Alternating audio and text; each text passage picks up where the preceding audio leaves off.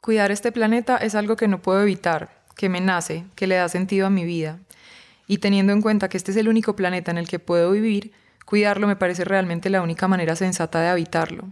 Lo cuido porque quiero, porque siento que es necesario y porque me parecería una tontería, de hecho una evidencia directa de total irracionalidad no hacerlo. Está claro que nuestro planeta está en riesgo.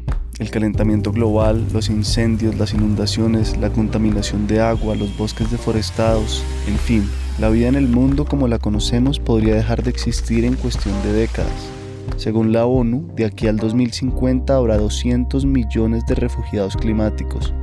Y si las cosas siguen como van, el planeta en el 2100 se habrá calentado 3.2 grados, lo que llevaría la inundación total de ciudades como Miami o Shanghai y desataría sequías en Europa y Centroamérica. Pero en medio de ese panorama tan desolador que pintan los expertos, ha habido personas que han dado el salto de la denuncia y los pronósticos apocalípticos a la acción. La invitada de hoy, Mariana Matija, es una de ellas. En los últimos años, Mariana se ha convertido en un ejemplo y una guía para miles de personas en América Latina que buscan reducir su huella ambiental y vivir de un modo más equilibrado con los ecosistemas que nos rodean. Su principal herramienta para promover el amor y el cuidado por el planeta es su cuenta de Instagram, en la que tiene cerca de 150 mil seguidores. Mariana también escribe columnas de opinión, dicta talleres y ha publicado un libro, 10 tips para cuidar el planeta, en 2018, Mariana hizo un TED Talk para hablar sobre un tema que le obsesiona, la cantidad desmedida de basura que generamos los humanos y lo escrupulosos que somos a la hora de esconderla. Esta es una parte de su charla. Ese proceso, que ha sido de varios años, no ha sido para nada una cosa de la noche a la mañana, eh, a un punto en el que tener una basurera en mi casa ha dejado de tener sentido. Y entonces he empezado a guardar mi basura en un frasco de vidrio. Bienvenidos al Topo, un podcast de entrevistas en el que hurgamos en espacios desconocidos de personas con formas de vivir fascinantes. Soy Miguel Reyes. En esta entrevista con Mariana Matija hablamos sobre veganismo, sobre población, aborto y sobre la conexión entre el feminismo y nuestro futuro en el planeta. Mil gracias Mariana pues a ver, empecemos por lo grande. Digamos, tú tienes una voz ya muy autorizada sobre el tema ecológico. Todo el mundo sabe ya que el planeta está en crisis, que hay muchas cosas que están mal, el calentamiento global, la deforestación, los plásticos, como que son tantas cosas que la gente se siente abrumada. ¿Qué puede ser el primer paso para alguien que sabe todo esto y que quiere hacer algo y no sabe por dónde arrancar? Esa pregunta la recibo con cierta frecuencia y he optado y hasta nuevo aviso sigue siendo mi misma respuesta por decir que realmente cualquier punto para empezar vale. O sea, porque finalmente yo creo que uno empieza bien, entre comillas, algo que empieza a hacer con interés. Entonces, si alguien tiene un interés particular por el tema de la basura, por decir algo, y ese va a ser su punto de entrada, pues si esa persona está prestándole atención al proceso, inevitablemente eso la va a llevar a las otras cosas. Si una persona tiene un interés particular por los derechos de los animales, pues ese es su punto de entrada y eso inevitablemente la va a llevar a encontrarse con las otras cosas, etcétera, etcétera. Yo no creo que, a ver, no. Hay digamos que mucha gente haciendo estudios muy serios de cuáles son como las acciones más eficientes, las más urgentes. Yo creo que eso vale la pena mirarlo. Hay algunas pues que están muy identificadas en torno al tema de la alimentación, por ejemplo pero finalmente si hay alguien que le está resonando otra cosa y quiere empezar por ahí, yo creo que hay que empezar es por alguna parte y no quedarse pensando como, ay, si empiezo por acá no vale tanto como si va por el otro lado. Bueno, ahora sí quisiera conocerte más a ti y devolvernos a tu infancia y a que nos cuentes cómo fue ese club de ecología que montaste a los ocho años. Mi club se llamaba el Club Petalitos y era un club en el que yo lo que quería era como invitar a mis amiguitos a hablar de ecología y del cuidado del planeta. Y quería también, o sea, para mí también era una excusa para estar creando cosas, estar escribiendo y haciendo dibujos y como moviendo gente. Y a mí me, pues como que me da ternura mirar en retrospectiva porque yo veo como a esa niña haciendo educación y trabajo creativo y sostenibilidad, pues como esos tres enfoques y finalmente a eso me dedico en este momento, como que esa niña tuvo mucha visión de eso. Volviste a ser la misma niña. Sí. ¿Y qué te inspiró? Pues digo, ¿qué te llevó a tener esa conciencia? Hay una, para mí hubo una clara influencia de la familia, ¿cierto? Una influencia muy directa pues de mi mamá, de quien fue su pareja durante muchos años, pues desde que yo estaba muy chiquita, como hasta los 18 años, que también pues er, es un hombre con una sensibilidad muy brutal como por la naturaleza, por los animales. Mi mamá pues obviamente también y en general en mi familia eso es, ha sido como tema común. Por otro lado, pues también que yo empecé a mostrar ese interés y mi mamá también lo alimentó. Y con el club yo creo que pasó algo particular y es que como yo me empecé a comprometer con ese tema y a mí había otras personas que me empezaron a relacionar con ese tema, como que me llevaron a mí ahí un poco en un loop de comprometerme más con esa identidad que yo estaba asumiendo y que las otras personas estaban percibiendo en mí. Entonces, como que para mis amiguitas yo era la ecológica, entonces yo ya era como, ah, listo, yo soy la ecológica, entonces me comprometo más con el papel de ser la ecológica. ¿Y hoy en día te gusta que te definirte como la ecológica? Me parece muy problemático, pues porque, no sé, alguna vez en una entrevista me preguntaron como qué se sentía ser una persona sostenible y yo no soy una persona sostenible, o sea, es que ser un individuo sostenible en un sistema que es profundamente insostenible, no, no, eso no existe. Hago lo mejor que puedo, eh, creo que decirme la ecológica tendría como la misma trampa de fondo. A mí me da risa porque cuando me dicen la ecológica, por lo general me lo dicen como de manera despectiva ahora, o sea, como a mis vecinos a los que no les gusta que yo pelee para que no tumben los árboles de la unidad. Como que dicen, ah, es que esa es la ecológica. como con una carga y con un poco de resentimiento. A mí me da risa. Yo pienso, esta gente me está diciendo eso como si fuera un insulto. Y yo soy como, sí, yo soy. Orgullosamente. Y mm, bueno, antes de volver a lo ambiental y a seguir por ahí, hay otro detalle que me llamó mucho la atención y es que desde muy niña resolviste ser atea. sí. ¿Cómo fue eso? No sé, yo no sé a mí qué me lleva. Bueno, no, en mi casa el tema de la religión como que nunca fue un tema fuerte, o sea, mi abuela fue una mujer muy católica, pero que lo llevó como un tema muy personal. O sea, ella tenía su cuadrito de la Virgen y todo, pero ella nunca le imponía a nadie rezar ni tema de ir a misa. O sea, era como un viaje muy personal. Y mm, no sé si a pesar de o precisamente por el hecho de haber estudiado en un colegio católico, desde muy chiquita fue como, uy, no, a mí esto nada, esto me suena. Y yo desde muy chiquita me me di cuenta de que era atea sin saber ni siquiera qué era eso. O sea, como que yo me di cuenta de que nada de eso me resonaba. Después cuando me encontré con la palabra atea era como, ah, eso soy yo, pero sí, no. Y mm, me da risa también porque me acuerdo en, en, un momento particular de la infancia sentirme muy rara por eso, porque dos de mis mejores amigas de infancia eran de familias muy católicas iban a misa todos los domingos, rezaban durante la semana y yo era, pero a mí, ¿por qué nada esto me mueve? O sea, tengo un problema, hay algo que está muy mal conmigo, me voy a esforzar por conectarme con esa cosa que está en la pared en un dibujo, me voy a imaginar que voy a pedir algo con mucha fuerza a ver si se me cumple y era como nada, cero, grillos de fondo, era como, ah, bueno, no, esto no es conmigo. ¿Y en qué creías entonces?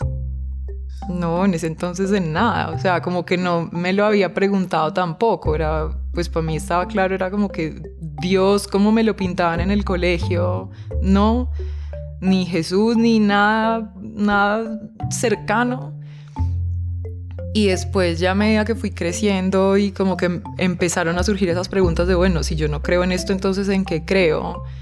De hecho, hubo un momento puntual también estando en terapia, hablando con la psicóloga, que ella me dijo, ¿tú en qué crees? Y y yo dije, pues si creo en algo, es como en el equilibrio de la naturaleza, o sea, como en las fuerzas de la naturaleza.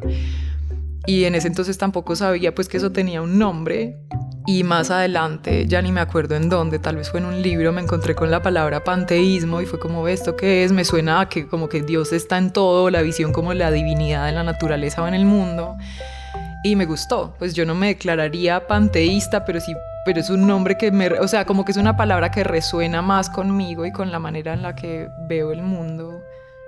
Hace poco también te dio por salirte de la iglesia católica, hiciste, ¿cómo se llama eso? La apostasía. Apostasía, sí. ¿Por qué tan insistente? Porque creo que la religión es una herramienta que, como pasa con las herramientas, se puede usar para muchas cosas y puede ser una cosa de construcción y de y de todo, pero también se puede usar para romperle el cráneo a la gente y creo que se usa con más frecuencia para eso que para lo otro. Y no quería formar parte de esa institución ni que me contaran en sus estadísticas, ni que me usaran como un número para generar presión política para nada, ni nada. O sea, fue como yo no quiero formar parte de esto oficialmente y finalmente a uno lo bautizan pues sin su consentimiento, o sea, uno como que lo meten oficialmente en una cosa en la que uno en esa edad no puede estar diciendo yo quiero o no quiero.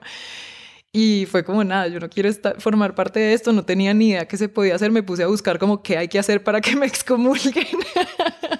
y ahí me encontré con la apostasía y fue como, ah, no, es un trámite sencillo, me puse a, a, buscar cómo era la vuelta, la hice y fue muy rápido, de hecho porque era un derecho de petición, entonces lo tienen que responder súper rápido. Y, y, ya, me salí oficialmente, tengo mi papel que dice que no formo parte de la Iglesia Católica más. Bueno, volvamos entonces al, al ambientalismo. Quisiera que leyeras un pedacito del comienzo de tu libro que explica tus causas, de, que explica cómo empezaste un poquito ahí las razones de esto. Listo. Hay una pregunta que me han hecho varias veces y que nunca he terminado de entender. Me preguntan de dónde viene mi motivación por cuidar el planeta y yo me quedo en blanco. No porque no sepa cuáles son los motivos que me llevan a querer cuidar el planeta, sino porque me cuesta mucho entender que esos motivos no sean de absoluta y aplastante evidencia para cualquier persona. Así que siento que no sé cuál es la parte que hay que explicar. Para mí, la verdadera, la urgente, la trascendental pregunta es, ¿qué es lo que hace que alguien no esté interesado en cuidar este planeta? ¿Cómo es posible que alguien con algo de sensibilidad pueda mirar a su alrededor, oír, tocar, oler, saborear y sentir que todo esto que nos rodea no merece ser protegido. ¿Qué es lo que tiene de extraño el hecho de que esté interesada en la existencia y el equilibrio del único planeta que puedo habitar y por lo tanto en mi propia existencia? Hay dos cosas que veo ahí que puede que te lleven a eso, un sentido práctico de sobrevivir, de cuidar el espacio en el que uno está y otro de pronto más emocional o, como invisible. Sí, sí, como emocional, espiritual. Ahí están, para mí ahí están como las dos raíces del por qué. O sea, por un lado es que acá vivo y es el único lugar en el que puedo vivir y que por mucho que uno se quiera hacer como la ilusión de, de la vida en otro planeta y del campamento en Marte y no sé qué, o sea, si eso lo aterrizamos como a términos reales, no es viable, necesitamos recursos de acá, así sea para irnos para otro planeta. Así que igual necesitamos una tierra sana para movernos para otro lado. Y lo otro es que para mí como que no tiene sentido no querer cuidar este planeta. O sea, es literalmente, literalmente el planeta más fascinante del que tenemos noticia. No tenemos hasta ahora registro de nada, yo no sé a cuántos miles de kilómetros a la redonda que tenga un soplo de la vida que existe acá. O sea, acá todo se desborda, todo lo, el bicho aparentemente más miserable que uno se detenga a mirar con atención. Es una cosa absolutamente fascinante que si uno le, pues sí, si uno lo mira como con la curiosidad y con el asombro y con la atención, es una cosa que es increíble. O sea, que cualquier alien que se hayan inventado para una película se queda corto frente a lo que ya existe acá. Y es muy loco y a mí como que me... Uy, pues me sacude de una manera que no puedo explicar el hecho de que como especie no estemos dándole la dimensión que tiene. Y hay otro, otro tema que también has conectado siempre con la ecología, con el planeta, que es el, el feminismo. Y dices, estás convencida de que el futuro del planeta, como lo conocemos en este momento, es femenino. ¿Cómo es eso? Pues yo creo que mm, parte de la transformación que necesitamos como especie es reconocer que desde hace mucho tiempo venimos funcionando en un sistema que es absolutamente opresivo, que ese sistema opresivo está completamente conectado con una lógica patriarcal de explotación capitalista, o sea, hay como un montón de hilos ahí también conectados y que se ha caracterizado por como por debajear todo lo que se ha considerado convencionalmente femenino, ¿cierto? Las tareas de cuidado, eh, la sensibilidad, la empatía, la capacidad de ponerse como el pellejo del otro, el interés por la colaboración y no tanto por la competencia, o sea, como un montón de cosas que han sido como si eso es de nenas. Eso versus la competencia, el dominio. Exacto, la, competencia, el dominio, la explotación, la, la, conquista, ¿cierto? Que han sido cosas convencionalmente consideradas masculinas, que tampoco creo que sean exclusivamente, ¿cierto? Pero que han sido como esa división que hemos hecho, que seguimos sosteniendo, fortaleciendo, pues como en el imaginario colectivo. Y creo que Sí, como decía, esa transformación, o sea, parte importante de la transformación que necesitamos es romper con esa idea de darnos cuenta de que es que las tareas de cuidado son esenciales, que la empatía es esencial, que la sensibilidad es esencial, que las emociones no son una cosa imaginaria, que es, forma parte integral de quiénes somos, de cómo nos conectamos no solamente con otros humanos, sino con otros seres vivos, con otras cosas que existen sobre este planeta. Y sí, pues por eso esa afirmación como del futuro es femenino. ¿Y estás convencida de que hacia allá va el mundo indefectiblemente? Pues o hacia allá o hacia la desaparición de todas las formas de vida del planeta como las conocemos. Porque está claro que este sistema como está opresor, patriarcal, capitalista, extractivista, es absolutamente disfuncional. Quien quiera creer que esto tiene futuro, pues yo creo que se está engañando a sí mismo. O sea, esto digamos que va, pero no va lejos. ¿Y cómo fue esa anécdota en Profamilia, en Frente Profamilia en Medellín? para entender un poco más la conexión entre feminismo y medio ambiente. Bueno, es que esto va conectado con otra cosa que además es un tema que levanta muchas ampollas, que es como el cuestionamiento a la sobrepoblación. Pero bueno, en medio de mi preocupación por el medio ambiente, por la naturaleza, por mi conexión con el planeta, en medio de mi preocupación por ver hacia dónde nos estamos moviendo, una pregunta que he tenido es si, me interesa o no tener hijos y llegué a la conclusión de que no. Y decidí que quería hacerme una ligadura de trompas, fui a, a Profamilia a averiguar y estando en Profamilia mientras esperaba como a la, a la, cita, vi que afuera al frente había una tienda de ropa para bebé que se llamaba algo así como mamita, déjalo nacer o mamita, déjalo latir, una cosa así. Y yo le tomé una foto como absolutamente confundida, indignada y pensaba, esto está muy mal. O sea, ¿cómo es posible que es, sea legal que alguien ponga al frente? Porque era como con un logo de la Virgen, o sea, era claramente una cosa también como con una línea de religión católica yo decía, esto no puede ser legal que esto esté al frente de un lugar que presta servicios de, pues, de salud reproductiva. Y puse eso en Instagram y pues claro, me cayó una oleada de, odio, además muy confusa porque uno de los comentarios que recibí era de gente diciendo que si yo estaba, como que si yo era pro aborto me deberían haber abortado a mí, yo, pero como yo pensaba, yo esta gente no está en contra del aborto, o sea, al fin qué.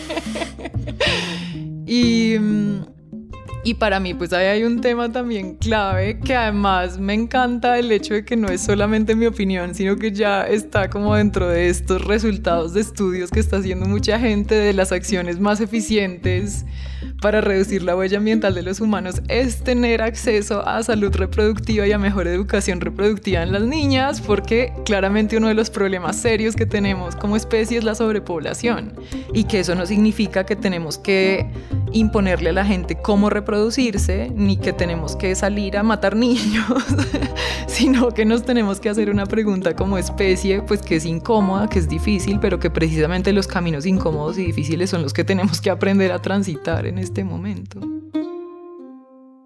Y hablando de eso, quisiera entrar en el tema del veganismo y saber, ¿hace cuánto tiempo eres vegana?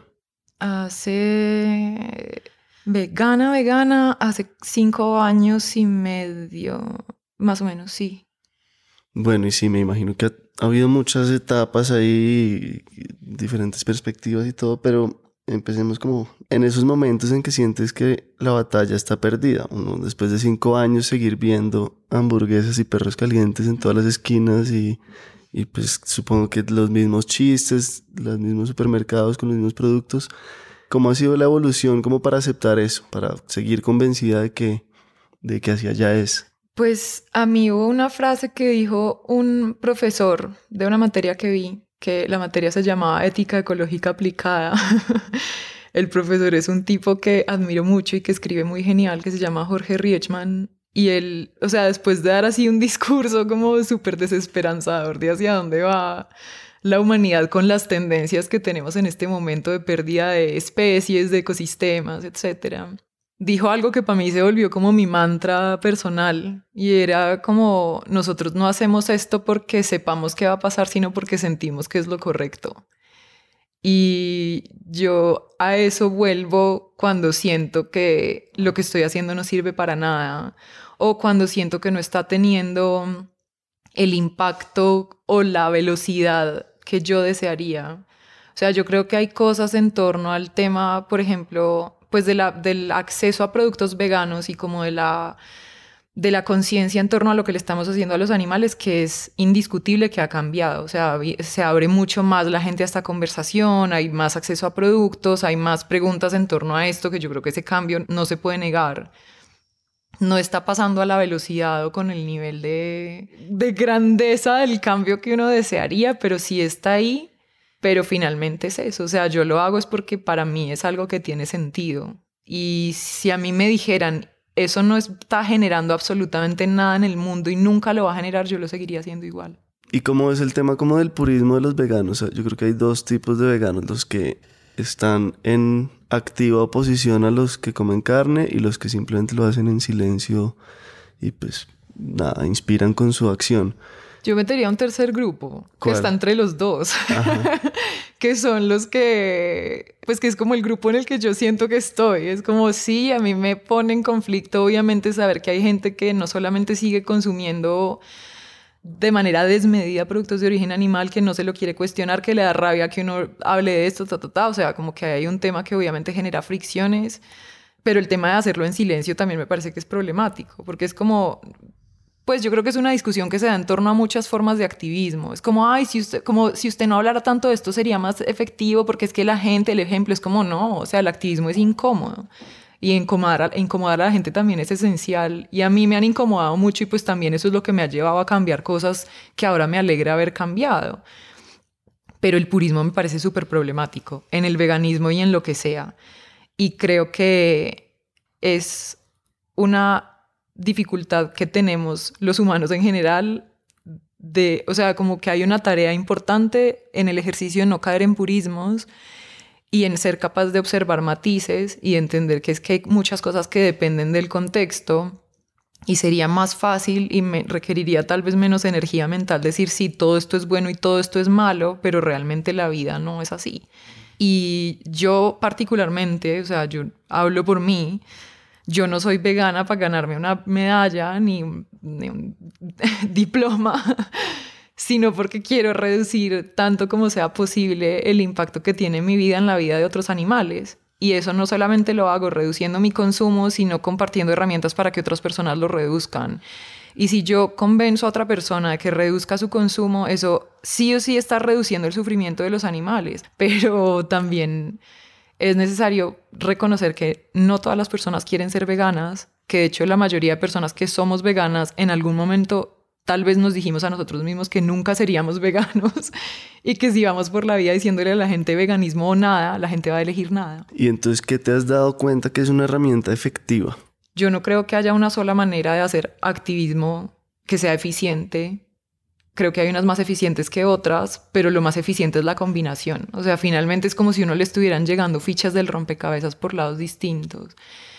Y a mí me ha dado muy buen resultado la conversación, la sensibilización en torno a los animales, o sea, mostrar a los animales no como desde la, de esta imagen pues del sufrimiento y de la cosa horrible del, del, del documental que lleva mucha gente a dejar de comer carne tres días y a que después se le olvide porque es tan doloroso que simplemente se lo quiere sacar de la cabeza. Y la invitación a acercarse con lo que, con lo que sean capaces de hacer en el momento. Hay personas que son capaces de volverse veganas de un día para otro y pues todo bien, genial, maravilloso, ojalá todos fuéramos capaces de hacer eso, pero para la mayoría de las personas eso no es viable. Así que para, como te decía, para mí, pues ha sido muy eficiente esa, la conversación y como la invitación al, incremento, como a uno comprometerse con algo y cuando listo, yo tengo una, esta parte resuelta, sigo con lo siguiente, no a quedarme tampoco dándome palmaditas en la espalda porque, ay, ya hice el lunes sin carne, todo bien. O sea, todo bien, sí, genial, pero de ahí que sigue. O sea, porque si no nos quedamos con el poquito y el poquito no es suficiente, el poquito es poquito. Bueno, y quiero aprovechar para que la gente que quiera saber más de tu transición al veganismo escuche tu podcast, que ¿cómo lo pueden encontrar? Se llama Charlando con Mariana y hay un episodio dedicado específicamente a eso que se llama Mi transición al veganismo.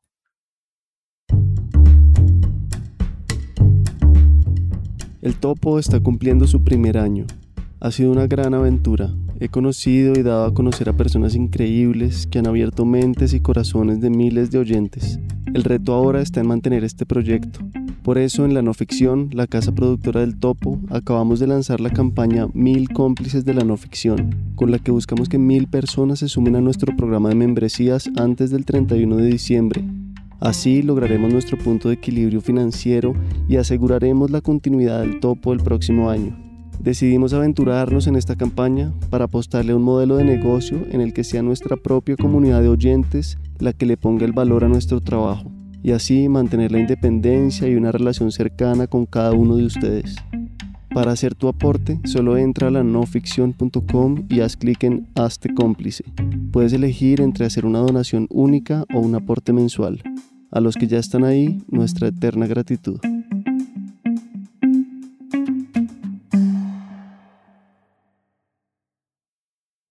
Bueno, y quisiera hablar ahora como de tu faceta de influencer. Supongo que mucha gente presume, asume que eres como una chica perfecta, que no tienes contradicciones, que, que como que estás en una superioridad moral.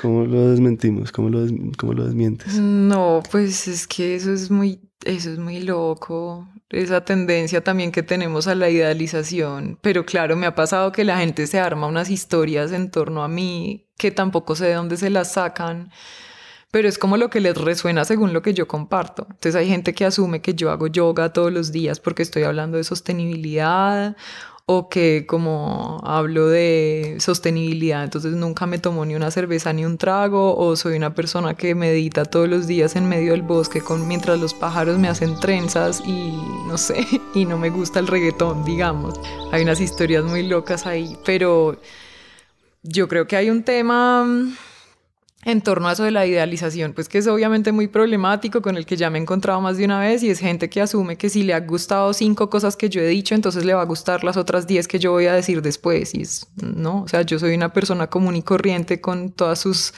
capas y complejidades, y finalmente voy a tener muchas cosas que a la gente no le gustan.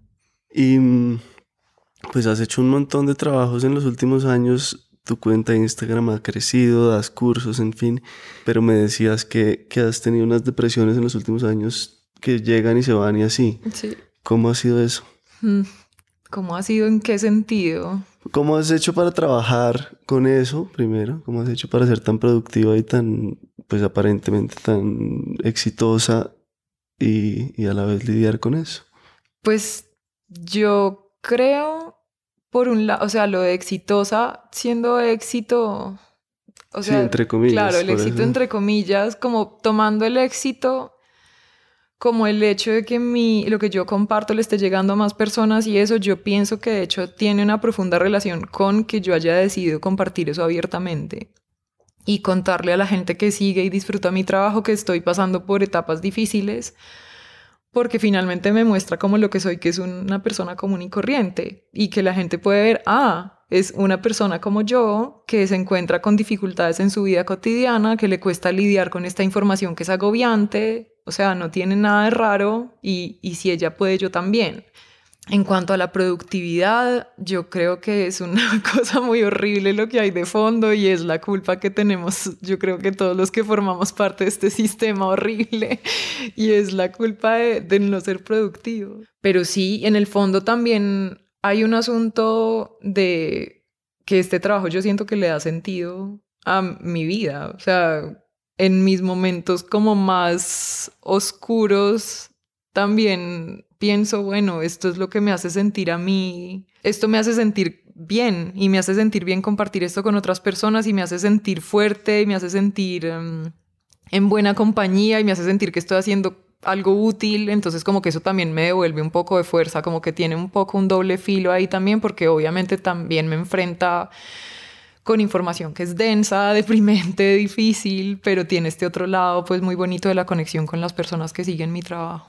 ¿Cuál sería como un mensaje de cierre para los que están a punto de dar algún paso en cambiar, pero no saben muy bien cómo? Que empiecen ya, pero o sea, ya ahora, inmediatamente, sin aplazarlo ni un segundo. Que la trampa que tenemos encima y que se vuelve como el escudo de mucha gente, es decir, como, ay, una sola persona no hace la diferencia, claro, pero hay 7 mil millones de personas pensando eso, es como, no, el cambio colectivo es necesario, pero para el cambio colectivo el, el, el compromiso individual es imprescindible, entonces finalmente uno se vuelve parte de algo colectivo empezando uno, y si uno está ahí como a punto de dar ese paso, lo que hay que hacer es darlo y, y, ver qué se viene después, sin estar pensando si lo va a hacer perfecto, si qué va a hacer con eso mañana, si dentro de 10 años, si qué le van a decir, si qué haría si está en una isla desierta, etcétera, etcétera, sino como, bueno, yo qué puedo hacer hoy, ya en este momento y arrancar por ahí.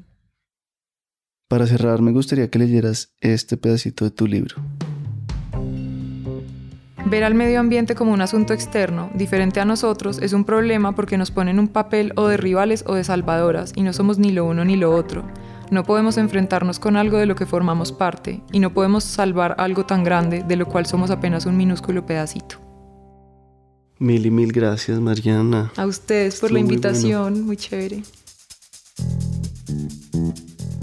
El Topo es una producción de la no ficción y es presentado y dirigido por mí, la edición de texto es de Juan Serrano, la mezcla y el diseño de sonido son de Daniel Díaz, Alejandra Vergara es nuestra editora de redes sociales y esta entrevista fue grabada en los estudios de Dominica Records. Si quieren contactarnos, estamos como Podcast El Topo en Instagram, Twitter y Facebook.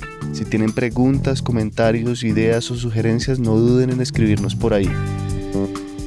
En el próximo episodio...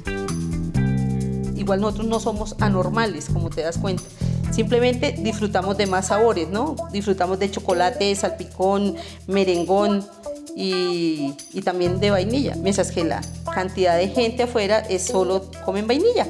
O sea, porno y sexo. Eso para nosotros es monótono. En el BDSM nos damos cuenta que un roce de manos puede ser más excitante que una penetración. Nos vemos en 15 días para hablar sobre el BDSM, o lo que muchos entienden como sadomasoquismo. Mi nombre es Miguel Reyes. Muchas gracias por escucharnos.